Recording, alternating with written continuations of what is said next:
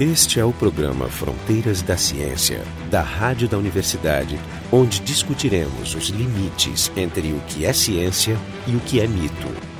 Tem um momento que eh, Hamlet fala para Horácio, depois que ele foi visitado pelo fantasma do pai dele, que tem mais coisas entre o céu e a terra do que a sua filosofia pode imaginar. Isso virou um mantra da parapsicologia no Brasil. Se fala, repete muito isso. E quando se quer falar o que, que está entre o céu e a terra, né, além dos aviões de carreira, é, são os fenômenos esses de telepatia, pré-cognição, clarividência, telecinese, mas vamos dizer que está sentado no trono desses fenômenos, o mais hollywoodiano desses fenômenos é a possessão demoníaca, e o fenômeno de poltergeist. E recentemente houve alegações desse fenômeno de forma bastante intensa e até prejudicial para uma família no Rio Grande do Sul. Então, por isso, a gente está fazendo esse programa e estamos convidando aqui o psiquiatra Maurício Marques e Silva e participarão do programa eu, Marco de Arte o Jefferson Arenzon do, Departamento de Física da URGS e o Jorge Kilfield do Departamento de Biofísica. Os fantasmas estão de volta. Nós estamos gravando gravando esse programa em finais de junho e há cerca de duas semanas atrás, então foi veiculado no programa dominical da, de uma rede de TV aqui, uma matéria de um caso de assombração barra possessão em uma cidade pequena do interior. O que aconteceu foi uma família de um casal com três filhos, um menino de 8, dois meninos de 11 e 15 anos. São relativamente isolados. Isolados, é um casal que a mãe aparentemente é jovem, mas o pai tem 65 anos, mais ou menos. Começou a reclamar, enfim, de pedras sendo jogadas no telhado, socos sendo batidos nas paredes e depois também objetos aparecendo dentro de casa, pedras aparecendo dentro de casa, caindo, né, assustando. Enfim, clima estranho, como se fosse aquele famoso caso de poltergeist, mas essa palavra não tinha entrado na matéria até que novas personalidades entram. Eles pediram ajuda de vizinhos para ver o que fazer, eles ajudaram levando eles para casas de outros. Os fenômenos continuavam sempre nas proximidades da família, mas aí eles chamaram a brigada militar para ver se não era alguém fazendo alguma brincadeira e tal. De certo modo não encontraram nada, não sei que tipo de busca ou como fizeram, mas essencialmente os que são entrevistados sugerem estar impressionados com a história. A partir dali entra um, um, produtor de vídeo local que ficou curioso com a história e foi lá visitar, já fez umas filmagens assim já de noite. E aí ele prometeu ajudar e trouxe então um médium para fazer uma energização do local. Então esse, esse, ele filmou isso, está no vídeo dele, não está na matéria. Esses vídeos estão todos no eu YouTube. Vi, eu vi um pedaço é, do vídeo, só que em nenhum momento no vídeo apareceu nada extraordinário. Mas ele foi lá e ele diz, ó, oh, caiu uma pedra, mas não se ouve nada no vídeo. E aí Sim. alguém vai lá dentro de um quarto volta com uma pedra na mão. Essa é a única prova que foi mostrada. A partir dali, ele, esse médium, essa coisa calma de alguns dias, né? Depois dessa visita de energização, é uma conversa que não é mostrada entre esse médium e a família. E aí a, as coisas intensificam. E aí eles resolvem abandonar a casa, mas antes disso chamam o médium para fazer um exorcismo. E esse exorcismo é, é filmado. Porque, é porque em algum momento o fenômeno que era descrito como um fenômeno da casa passa a ser atribuído a, a uma das moças, uma das meninas. Isso, aparentemente uma das meninas está possuída ou com uma situação. É, no começo, começa a exibir um comportamento estranho que não isso, tinha é. sido evidente. Tem uma alegação que ela teria sido atirada para cima do telhado. Isso, essa é a parte mais extraordinária, que ela, demônio, ou sei lá que criatura tinha,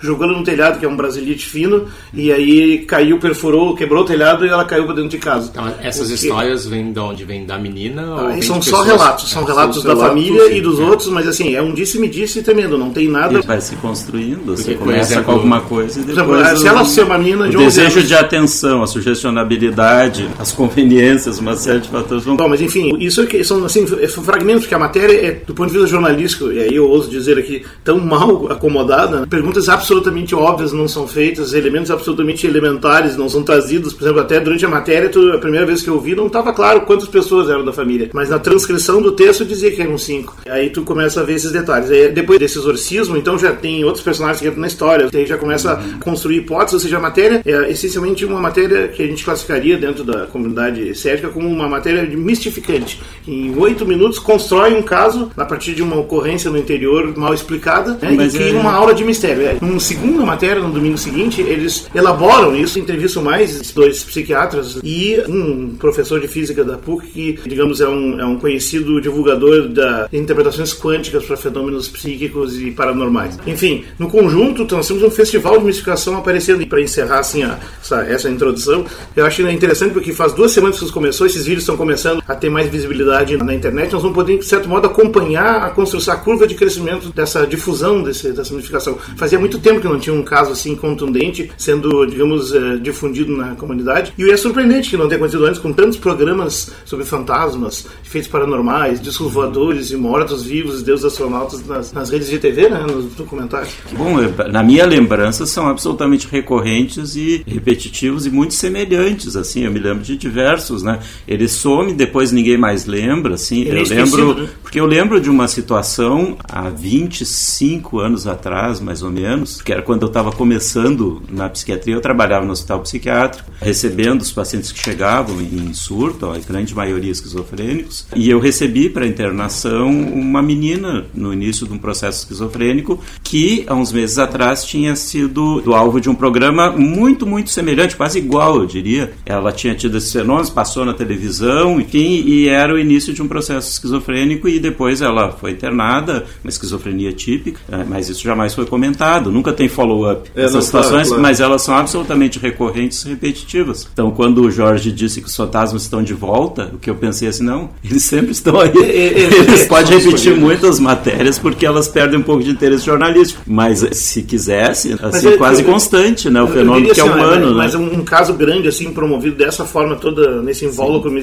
eu acho que tem talvez uma ou duas por ano, digamos, no meio dos restos. Porque senão gasta, né? senão perde o interesse. E elas têm uma curva de tempo de memória, né? Ela vai uhum. desaparecendo é, rapidamente. O que chama atenção, eu acho que quando eu vi os, esses vídeos, o que me chamou a atenção é o fato de que a explicação paranormal, a explicação extraordinária era o centro do programa. Uhum. O programa não, tava, não tinha nenhum caráter investigativo. Eles não cogitaram alternativa em nenhum momento. Pois é, esse ponto que eu queria frisar, porque eu acho interessante se ver não só o caso, mas como o ambiente todo está muito predisposto a entrar desde os brigadianos que chegam, uhum. como é fácil encontrar os médiums, o centro espírita, pessoas predispostas a entrar naquela explicação. Parece que está pronto, não precisa fazer força. É, mas tem uma coisa curiosa, uhum. porque toda vez que se apresenta um programa científico, a maneira de colocar a matéria é sempre colocada a necessidade de mostrar o outro lado. Então sempre tem um místico, um astrólogo, um parapsicólogo que vai apresentar uma teoria alternativa. Quando a matéria é sobre misticismo, não é sempre que a gente vê o outro lado. Não tem outro né? lado. Na mesma semana, o próprio Fantástico apresentou uma, uma outra matéria mistificadora sobre uma seita no interior do país. Ali eles apresentaram rapidamente pirâmide, alguns, né? é, alguns céticos. Mas nessa matéria local, não. Estava falando da tua experiência. Quando a gente lê sobre poltergeist, sobre possessão, em geral, fala muito de menina. Fala muito de adolescentes. De adolescentes. E por que isso? Existe alguma razão que tu pode explicar para nós?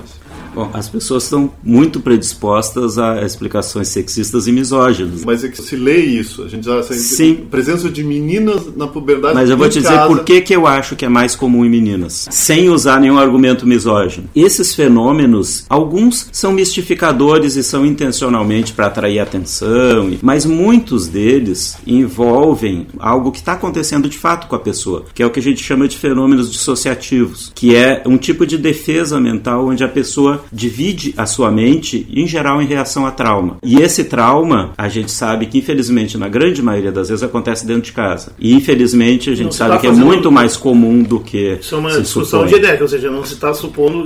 Nesse, eu não estou falando dessa situação nada, mas, especificamente, é, estou é falando típico... geral. Mas o que, que é comum? É comum a dissociação como reação ao trauma. E o ser humano é muito vulnerável ao trauma pela sua prolongada imaturidade, vulnerabilidade, consciência né, da vulnerabilidade. O que, que eu estou querendo dizer com trauma? Trauma é aquilo que a pessoa sente como estando além do que ela consegue suportar saudavelmente e que desperta reações psíquicas de defesa, sofrimento como por exemplo sofrimento psicológico, dor psíquica e que a dissociação é uma reação instintiva, é, é dividir é, a mente. É a dissociação? A dissociação é dividir a mente de maneira que ela não funcione integrada, homogênea, e com isso ela não sente a dor e o pânico porque divide a mente. Tem nada a ver com múltipla personalidade? Sim, tem a ver. A múltipla personalidade, que era como se chamava antigamente, hoje se chama dissociação de identidade, porque é um termo errado, múltipla personalidade, porque que... o fato é que não tem múltiplas, na verdade não tem uma. Uma tão quebrada, hoje se chama transtorno dissociativo de identidade, porque é uma única identidade quebrada, não muitas. Mas tem a ver sim. A dissociação de identidade seriam as situações extremas, em geral relacionadas a trauma extremo no início da vida. Mas a gente vê situações de dissociação são absolutamente comuns no dia a dia, como reação a situações, por exemplo, como estupros, assaltos, sequestros, acidentes de carro, onde lá pelas tantas uma pessoa está no acidente vê a família morta ali despedaçada, o que sobrou está naquela situação, vendo aquela cena, é absolutamente comum as pessoas, o leigo chama de estar em choque.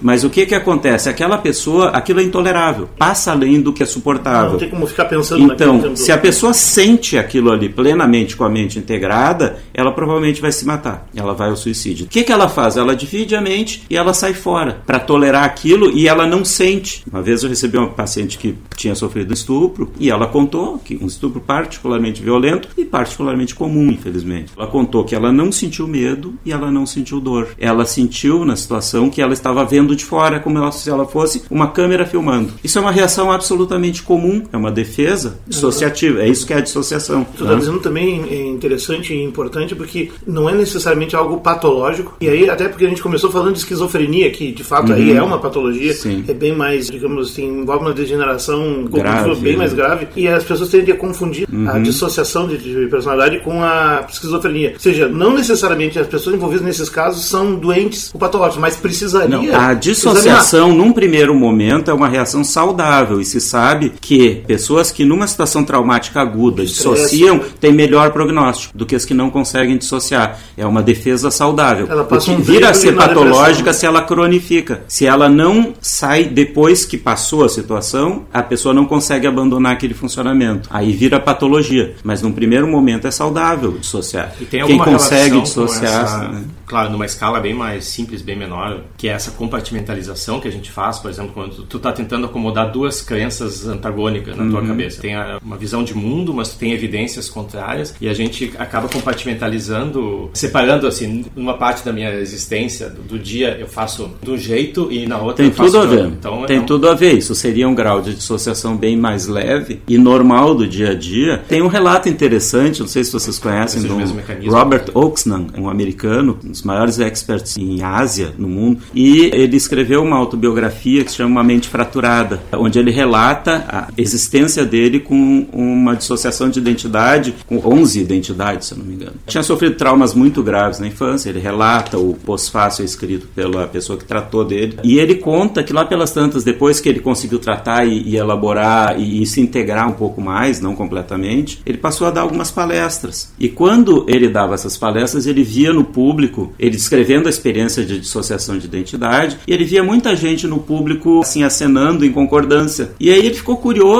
e foi perguntar para essas pessoas depois por que, que elas estavam acenando em concordância. E elas diziam assim: Olha, eu não tenho dissociação de identidade, mas fora isso, eu entendo tudo que tu está descrevendo. Porque eu, quando estou com meu filho, eu sou de um jeito, quando eu estou lá no trabalho com meu chefe, eu sou outro, quando eu estou com meus alunos lá, eu sou outro. Eu sou diferente. Agora, claro, eu não tenho essa dissociação. Eu me lembro de como eu sou numa noutra, Pois às é. vezes eu consigo integrar. Ah, né? Eu queria que tu conseguisse descrever mais como é que é o mecanismo de funcionamento, assim, como é que seria o exemplo de uma pessoa funcionando em dissociação para a gente entender que é possível Uhum. A pessoa não lembrar coisas que ela fez. Às vezes ela não lembra de um estado para outro. Às vezes ela lembra, mas não usa, põe de lado. Então é como se fossem assim, diretórios diferentes que são acessados naquele momento. Mas o que é interessante para o que a gente está falando hoje é que a dissociação ela leva a mente a não funcionar de forma homogênea. Quando a pessoa está num estado, ela é de uma maneira. Quando ela passa para o outro estado, ela é muito diferente. Quer dizer, até a postura corporal Pode, nos mudar. casos extremos pode mudar a postura,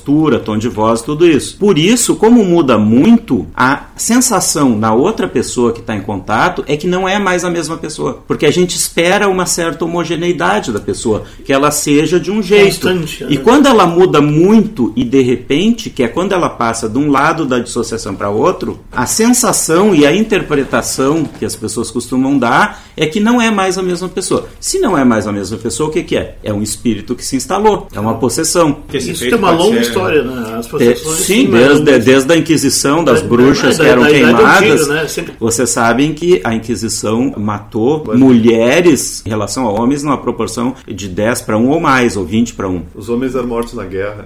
É. Mas a Inquisição, nos seus julgamentos, queimava. Teve cidades na Europa, principalmente na Espanha, onde foi muito rigorosa, em que restavam, assim, de uma vila, 400 mulheres, sobravam três ou quatro. Todas as outras eram queimadas como feiticeiras. A dissociação, ela é um fenômeno que acontece em reação a trauma. E o trauma, em geral, se dá dentro de casa e as mulheres e São as meninas né? sofrem né? muito mais trauma, porque, infelizmente, uma forma muito comum de trauma é o abuso. E o porquê que a dissociação pode ser uma reação ao trauma? Porque a situação de abuso é um perigo que a pessoa sente, é uma agressão. E as pessoas estão habituadas a pensar na reação de fuga ou luta, diante do perigo, da ameaça. Mas essa é a reação do sistema nervoso simpático. Só que as pessoas não costumam pensar que existe uma outra forma que é parasimpática, que não é de fuga ou luta, e que é a reação ao perigo quando não é possível fuga nem luta. Então, como é que a gente Alguns costuma. se finge de morto. Exatamente. Só que o fingir de morto não é bem um fingir intencional, consciente. É, é trocar a expressão comportamental. Exatamente. Quando não é possível fugir, não é possível lutar, o que, que se faz diante do perigo? Ou teatro, ou uma reação parasimpática que não é teatro, não é fingida,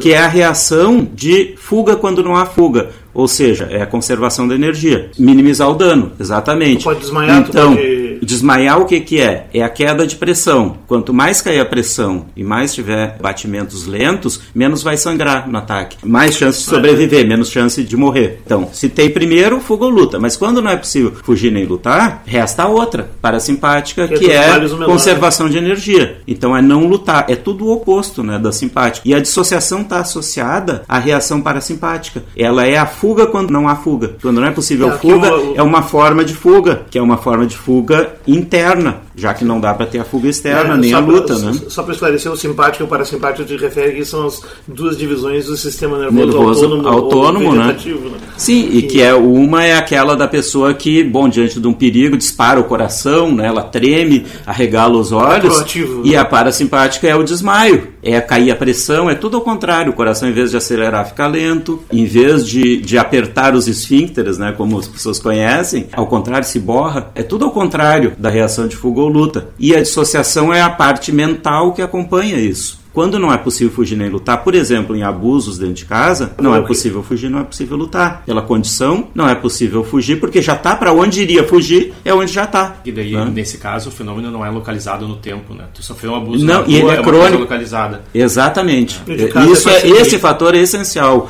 A cronicidade, ele é repetido, ele é persistente e não há como fugir nem lutar. O abuso não. doméstico ele é muito mais grave nesse sentido, porque ele a ser, como ele falou, até uhum. um pouco atemporal, ele é existencial. E ele resulta, então, em dissociação, em uma vulnerabilidade maior a um funcionamento dissociado para suportar aquela situação. E tu acha que uma situação de abuso, com uma certa intensidade, em diferentes momentos da vida, pode ter quando tu é adolescente e quando tu é já mais maturo. Existe algum mecanismo de amplificação da dissociação numa pessoa mais jovem? Que nesse tipo de situação, uma pessoa já com mais desenvolvida, é dificilmente ela vai estar numa situação de não ter como fugir ou lutar. No mínimo, ah, fugir ela pode. A situação de não ter como fugir ou lutar é mais própria da infância ou adolescência inicial. Não tem recursos. Depois, já é porque não tem recursos, porque está dentro do ambiente para onde ela poderia fugir. E muitas vezes então é bem mais difícil. Que existe uma outra realidade. É. O mundo dela é aquilo. Uhum. É. Aquele é o mundo Sim, todo. ela não tem conhecimento para saber o que recursos pode fazer, como pode reagir, que pode procurar um advogado, um defensor público, seja, que pode procurar outro emprego, que pode, que ela não é tão frágil assim. É por isso que é natural a gente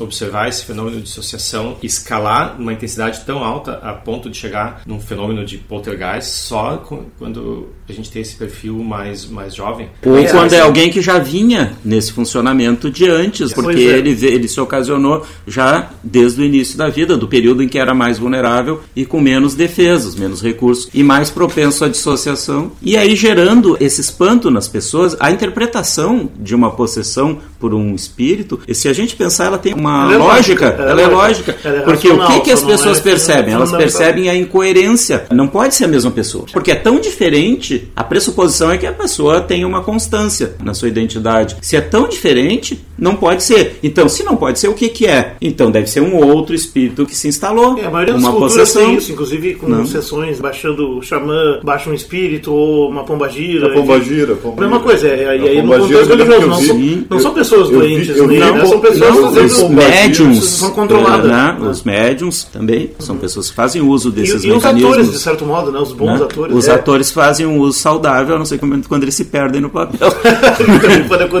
Às vezes eles incorporam e não conseguem mais tirar o, É, o mas eu- personagem do Eu queria fazer um esclarecimento aqui. A, a ideia do programa para os ouvintes é não é que a, gente não está tentando explicar com o que o Maurício está falando, essa, essa abordagem mais da, da psiquiatria, a gente não está querendo explicar o, o que aconteceu nesse caso. A gente está no espírito de que existem uma série de alternativas para a explicação sobrenatural. Como a gente também não foi lá e não conhece em detalhe, a gente não vai falar sobre o que a gente não, que a gente não conhece sem conhecer bem, Mas sem não, investigar mas bem, Como é um né? fenômeno recorrente e comum, a gente pode levantar hipóteses. Ele É, é ele- constante, ele- ele é ele- praticamente constante. A ideia, então, para o ouvinte é que a gente está a gente tá falando dessa alternativa. É, exatamente. A gente está trazendo uma alternativa. Que é compreender os funcionamentos dissociativos e que eles são absolutamente comuns e Naturais, humanos, né? E muito humanos. Essa tua experiência, tu viu muita possessão? já? No consultório é menos comum, ela é mais eh, bem recebida nos centros espíritas do que nos consultórios psicológicos. Então eu vi muito nos hospitais, as situações mais graves, assim. Mas aí, em geral, é quando já estava associada a patologia mais grave, como eu. psiquiatria ainda tem, ainda tem uma, uma certa reação, né? A pessoa prefere achar que está possuída do que está louca. Eu diria que é bem melhor.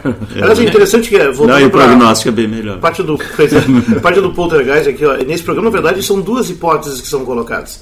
Uma que é defendida pelo- pelos espíritos que, que falam em fenômenos paranormais, que são disparados por uma situação de estresse. Então seria a parapsicologia em ação. Não necessariamente problemas espirituais, assim, mas apenas fenômenos paranormais. E o outro é o que o médium, então, vai colocando que tem o demônio ali, o demônio, ele diz que é Lúcifer, inclusive, conversa com ele, pergunta, ele até pergunta o que que tu quer e diz eu quero a vida dela ou a propriedade, um dos dois. Mas na verdade, eu vendo o vídeo da- do exorcismo completo, tu vê que na verdade ele vai dizendo isso pra moça várias vezes Sim. e depois ela começa a repetir isso, inclusive com uma voz modificada. Ela foi quase que durante o processo, é eu acho que um abuso, aquele processo, é chocante o, o procedimento, ela vai sendo instruída e ela começa a dar como retorno aquilo, porque isso confirma tudo. Ou seja, se ela estava fingindo antes, agora ela não está mais, porque é uma boa ideia não fingir, está sendo até filmado, as pessoas estão falando. Seria interessante esse um abuso que, consenso. que, que o Jorge está descrevendo e como ele vai sendo construído. Seria muito interessante cotejar, comparar com o ritual do Maleus Maleficarum, que era como a Inquisição conduzia os seus julgamentos. Porque eles iam fazendo exatamente isso. E as pessoas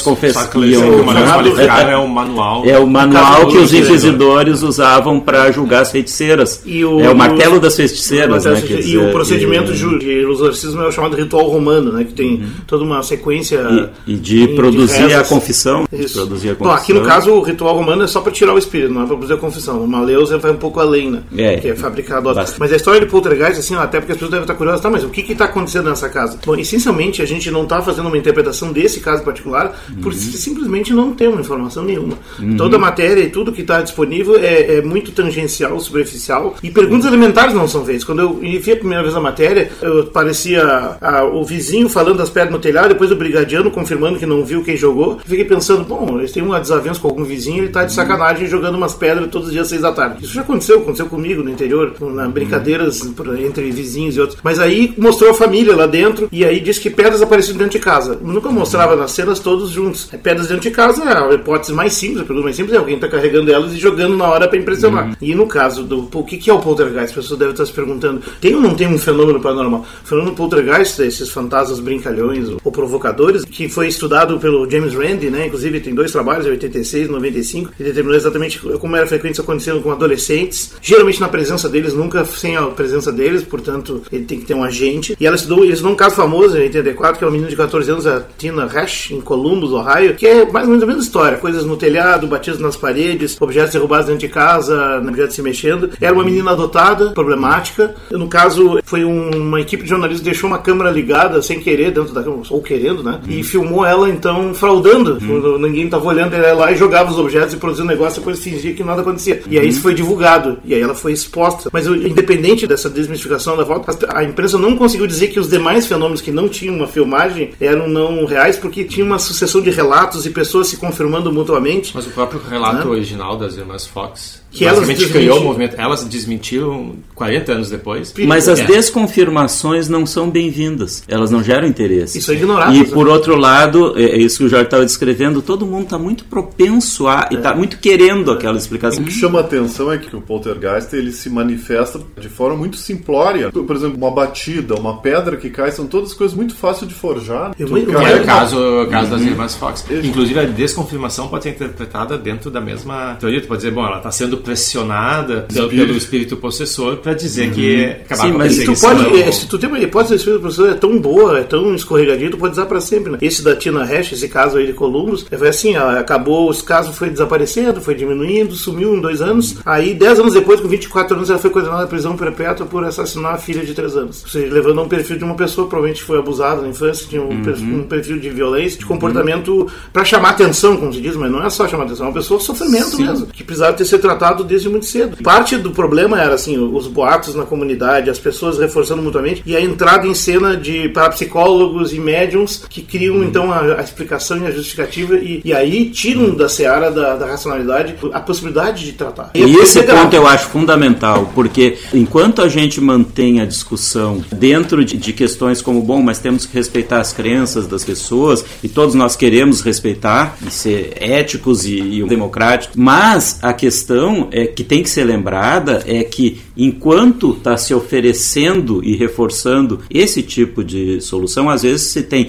patologias, problemas graves acontecendo ali, doenças, abusos que não estão sendo atendidos adequadamente. E isso pode ser uma grande crueldade. E aí nós não estamos mais simplesmente respeitando liberdade de religião, de opinião, enfim, mas pode se estar tá sendo cruel e negligente com situações graves de doença ou de abuso e que é, teriam outra possibilidade de ser minimizadas, tratadas e que não estão sendo por privilegiar esse tipo de condução das coisas. E isso é né? mais geral, porque essa é sempre a pergunta que as pessoas se focam, né? Mas que mal pode fazer? É, então a gente consegue. Muito mal pode Muito fazer. mal, até muito. em crenças, em pseudociências aparentemente inofensivas. Uhum. Né? Até por gerar já uma predisposição, aceitação de teorias e explicações simplistas e não procurar avançar um pouco mais em, em aí, outras hipóteses. E aí é interessante acrescentar que as pessoas não sabem, né, exatamente com essa questão do respeito à religião, elas não sabem que no mundo inteiro e no Brasil, curanderismo é crime. Tá, tá no uhum. Código Civil, artigo 284, crime de curanderismo, exercer o curanderismo. Um, prescrevendo, ministrando ou aplicando habitualmente qualquer substância. Dois, usando gestos, palavras ou qualquer outro meio, que é o exorcismo. E três, fazendo diagnósticos. A pena é detenção de seis meses a dois anos. E se o crime é praticado com mediante remuneração, a gente também também ganha uma multa. É muito raro Mas é, o caso é, em que isso seja efetivado. Assim, é irônico que na matéria da TV foi filmado um crime e nenhum jornalista investigou e disse: uhum. Veja, estamos assistindo aqui uma cena de crime. Assim como também em várias seitas religiosas e algumas igrejas se, se faz exorcismo público. O próprio,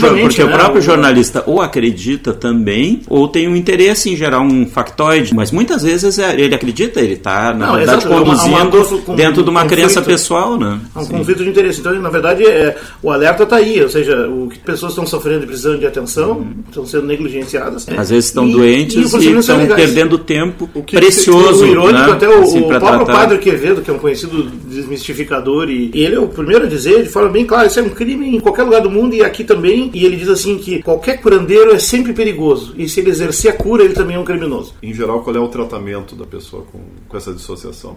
Vai depender da situação original, do que está envolvido. Em alguns casos, infelizmente, isso vai acabar redundando numa patologia mental mais grave, como a esquizofrenia, e aí é o tratamento próprio da esquizofrenia. Mas, quando são situações de dissociação relacionadas a trauma, que não envolvem uma patologia assim, aí existe todo o tratamento do transtorno de estresse pós-traumático, cronificado, que tem que ser feito por profissionais capacitados e que vai buscar o resgate da integração da personalidade que ficou dividida como defesa contra aquela dor psíquica e depois cronificou aquela defesa, né? E aquele funcionamento e a mente fica muito prejudicada, no mínimo, fica muito empobrecida a mente que funciona dissociada. Posso exemplificar assim, numa situação tirando da posição demoníaca a dissociação pós-traumática, numa situação que hoje em dia é comum de estupro. Paciente que enxergou o próprio estupro como se fosse uma câmera de fora. O que, que aconteceu? A incoerência que ficou na mente dela. Ela precisava fazer o teste para AIDS e não ia fazer, não tinha coragem de fazer. Né? Colocando assim. Por quê?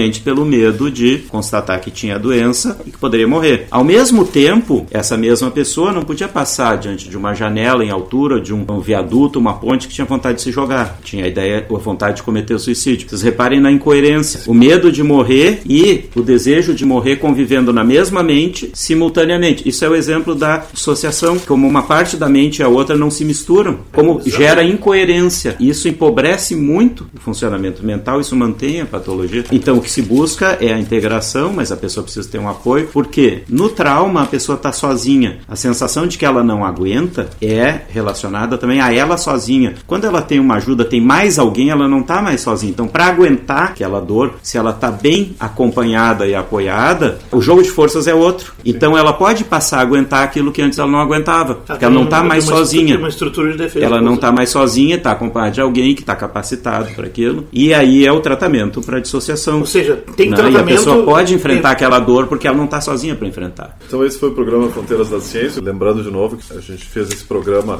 estimulado pelos acontecimentos esse de poltergeist, possessão que aconteceram recentemente, mas o programa não, não tem a intenção de dar uma solução para esse problema, mas comentar e talvez a gente faça mais programas as outras alternativas para o que está acontecendo. O convidado foi o, o psicanalista Maurício Marques e Silva e os participantes do programa eu, Marco de Arte, o Jefferson Lenzon do Departamento de Física e o Jorge Kilfeld do Departamento de Biofísica o da programa Fronteiras da Ciência é um projeto do Instituto de Física da URGS, técnica de Gilson de Césaro e direção técnica de Francisco Guazelli.